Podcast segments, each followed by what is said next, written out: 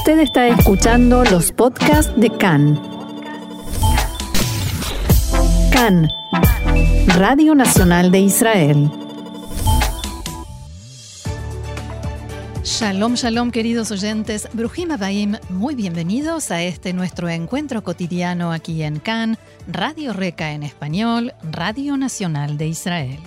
Desde los estudios de CAN, aquí en la ciudad de Tel Aviv, los saluda Roxana Levinson con el gusto enorme de cada día de volver a estar juntos para recorrer la actualidad de Israel, Medio Oriente y el mundo judío.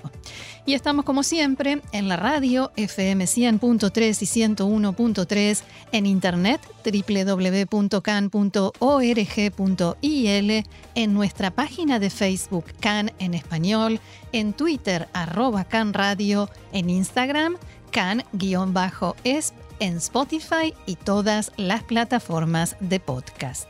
Y allí en los controles y puesta en el aire está Alon Meckler y en la asistencia de producción Ana Wiener. Y ahora sí, es momento de comenzar. Vamos hoy lunes 9 de noviembre 22 del mes de Heshvan a nuestros titulares. Ante el aumento de los nuevos casos de coronavirus, el gobierno evalúa suspender las medidas para la salida gradual del cierre. Desde el Ministerio de Salud advierten que podríamos ir camino a un tercer cierre general. A nivel mundial, la cantidad de personas contagiadas de COVID-19 supera los 50 millones.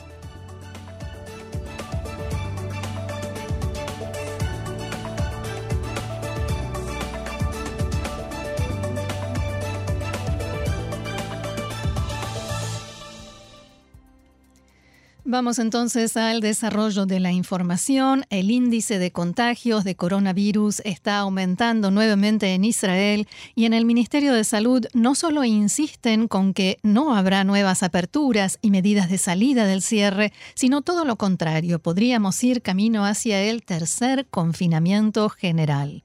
Así lo expresaba en las últimas horas la jefa del Departamento de Salud Pública del Ministerio de Salud, Sharon Elroy.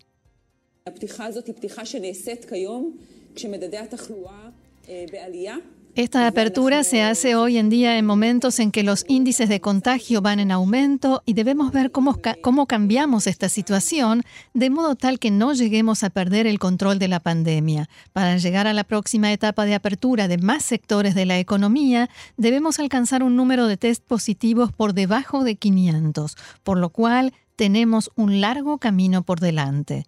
El ministro de Salud, Yuli Edelstein, declaró que si seguimos adelante con las medidas de apertura, perderemos el control de la situación y de la pandemia. Una de las posibilidades que está evaluando el gobierno es precisamente la suspensión de las medidas de apertura que estaban planificadas para el domingo, el próximo domingo, y que, según lo había aprobado el gabinete de Corona, iba a incluir la apertura de los centros comerciales, mercados, todo el comercio en general, oficinas y locales con atención al público y el regreso a clases de los primeros cursos de las escuelas secundarias. Pero todo esto está en duda y esta semana se espera una discusión que podría ser bastante intensa. Por un lado, en el Ministerio de Salud dicen que hay que frenar, suspender estas medidas de apertura debido al aumento en el índice de contagios y plantearon la posibilidad del tercer cierre general, al parecer en la fiesta de Hanukkah.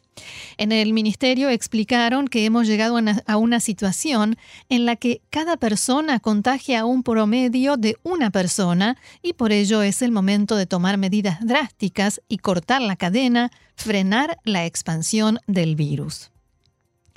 Por su parte, el primer ministro Netanyahu viene hablando desde hace unos días de la posibilidad de imponer el cierre nocturno y está tratando de impulsar esta iniciativa que en los últimos meses fue debatida y finalmente rechazada en varias oportunidades.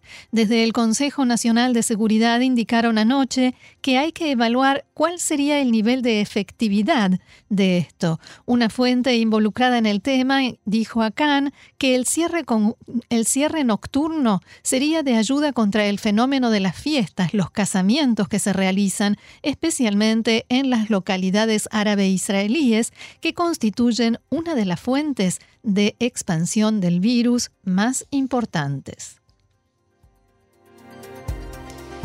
Y como decíamos en nuestros titulares, el número de personas contagiadas de coronavirus en el mundo superó los 50 millones, según lo informó la Universidad Hopkins en Maryland, que realiza el seguimiento de la expansión del virus.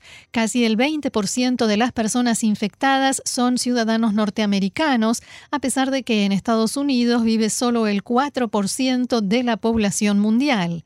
El informe también señala que desde el estallido de la pandemia hace casi un año, fallecieron por coronavirus 1.200.000 personas.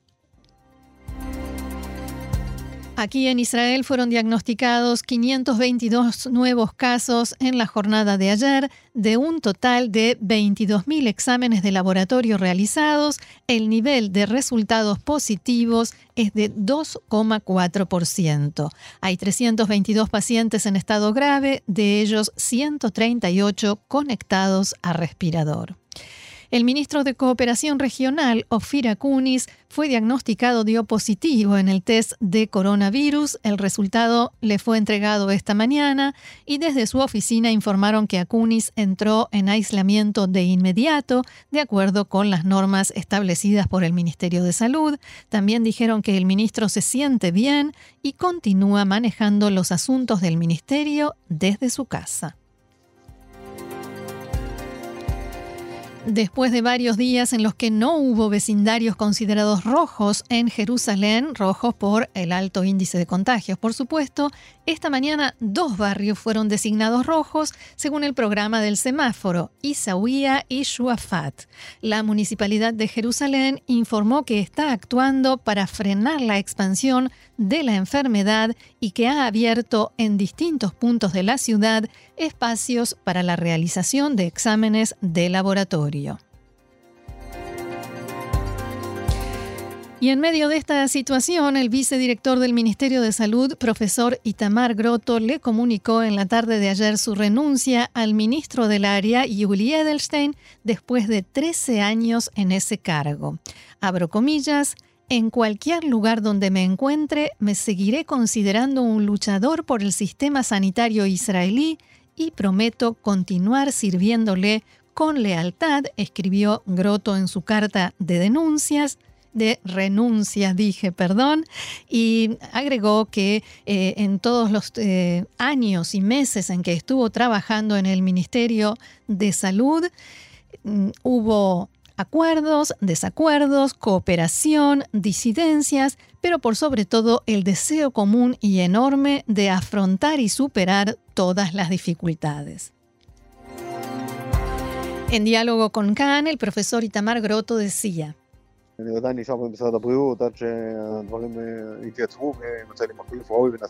por supuesto que permaneceré en el ministerio hasta que las cosas se estabilicen y se encuentre una persona que me suceda y pueda transferirle el cargo. Realmente creo que estoy en una situación en la que he aportado mucho al Ministerio de Salud y busco el próximo desafío. En definitiva, veo con satisfacción el trabajo realizado durante la época del corona y en general en el Ministerio de Salud y mi deseo ahora es buscar nuevos horizontes donde pueda aportar a la salud en Israel y a nivel internacional. El ministro de Salud Edelstein agradeció a Grotto, nuevamente abro comillas, más allá del hecho de que es un profesional de primer nivel, el profesor Grotto es un hombre con un gran corazón que está dispuesto a ayudar a cualquiera que lo necesite. El profesor Grotto ha sido muy valioso para el ministerio durante muchos años y los ciudadanos de Israel le deben mucho. Palabras del ministro de Salud, Júli Eðelstein Por otra parte, Khan pudo saber que otro funcionario más, un funcionario de alto rango del Ministerio de Salud, le comunicó en las últimas horas al ministro Edelstein su intención de renunciar, aunque posteriormente resolvió suspender por ahora su decisión y permanecer en el ministerio para luchar contra la expansión del corona. Fuentes del ministerio dijeron a Khan que el anuncio de Grotto, del profesor Itamar Grotto, sobre su decisión de dejar el cargo fue repentina y que incluso tomó por sorpresa al ministro Edelstein. También señalaron que no será fácil encontrar un sucesor para Itamar Grotto, que, según explica, eh, según explicaron, trabajaba intensamente con eficiencia y cubría muchísimas funciones. Cambiamos de tema. La Comisión de Legislación de la Knesset aprobó para que sea sometida a votación en primera lectura una ley para anular el planificado aumento de salario de los legisladores. Durante el, debate en la comisión se produjo una fuerte discusión entre los parlamentarios Moshe Arbel del partido ultraortodoxo Shas y Elazar Stern de Yeshatid. Stern propuso que se les retire a los legisladores la potestad para decidir sobre su propio salario y el legislador Arbel le gritó, es fácil hablar cuando tienes una pensión asegurada. Stern, que es militar retirado, respondió que está muy orgulloso por cada shekel que recibe por las muchas noches que debió pasar lejos de su casa durante su carrera militar. Más política, hablábamos en el programa de ayer sobre las conversaciones que está manteniendo el líder del Partido Azul y Blanco, Benny Gantz, con su par del Partido Yamina, Naftali Bennett, y también miembros de Azul y Blanco con la venia de Gantz, que iniciaron conversaciones con Yair Lapid, el eh, jefe de la oposición. El objetivo de esto sería encontrar la fórmula para formar un gobierno alternativo y reemplazar al primer ministro Benjamin Netanyahu. Y mientras tanto, hay quien está tratando de salvar a la coalición de gobierno del estallido, que cada vez parece más inevitable e inminente. Y recordemos que en diciembre, 24 de diciembre, si no se aprueba el presupuesto nacional, la Knesset se disolverá en forma automática e iremos nuevamente a elecciones. Decía que hay quien está tratando de salvar al gobierno de este final. Representantes, líderes del partido ultraortodoxo Yadut Atorá, Yaakov Litzman y Moshe Gafni se reunieron anoche con Netanyahu en la residencia oficial del primer ministro. Esto sucedió después de algunas semanas de enojo y alejamiento por el tema de las restricciones del coronavirus. Sin embargo, en la reunión de anoche, el tema central fue la ley de enrolamiento, en momentos en que la Corte Suprema de Justicia estableció un plazo de tres meses para que el gobierno tome alguna decisión al respecto después de larguísimas y muchísimas dilaciones, y si ese plazo se termina y no hay ninguna resolución, regirá automáticamente el enrolamiento generalizado para todos los judíos ortodoxos. Gaffney y Litzman llegaron a la conclusión de que el tema de la ley de enrolamiento está trabado principalmente por los conflictos entre el Likud y Azul y Blanco y que estos al mismo tiempo paralizan al gobierno.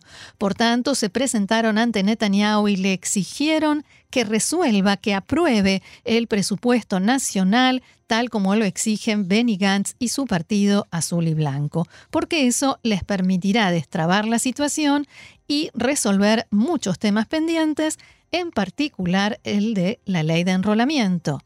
Fuentes políticas le dijeron a Khan que Gaffney y Litzman le mm, expresaron ante Netanyahu, se acabaron las excusas, no hay más tiempo, no se puede postergar más esta resolución. Este mediodía las autoridades israelíes dieron a conocer que el Servicio de Seguridad General arrestó a dos jóvenes palestinos que habían sido reclutados por Hamas para llevar a cabo atentados en la margen occidental. Los dos fueron arrestados el mes pasado y se pudo comprobar que mantenían contactos con activistas de Hamas en la franja de Gaza a través de Internet desde hace varios meses. Noticia del ámbito internacional, por supuesto, viene de Estados Unidos. Una fuente de la administración Trump declaró al servicio de noticias de Cannes que la Casa Blanca aprovechará al máximo el tiempo que queda hasta el final del mandato del presidente. Todavía tenemos mucho que hacer junto con Israel y continuaremos actuando en este sentido, dijo la fuente. El representante especial norteamericano para los asuntos relacionados con Irán Elliot Abrams, dialogó en la tarde de ayer con el primer ministro Netanyahu. Hoy se reúne con el ministro de Defensa, Benny Gantz, con el ministro de Relaciones Exteriores, Gaby Ashkenazi, y otras autoridades israelíes. La próxima semana está previsto que llegue a Israel el secretario de Estado norteamericano, Mike Pompeo. Las conversaciones que mantendrá en Jerusalén se centrarán, entre otros temas, en la cuestión de Irán y la posibilidad de imponer más sanciones al régimen en Teherán antes del 20 de enero, fecha de la asunción del próximo presidente.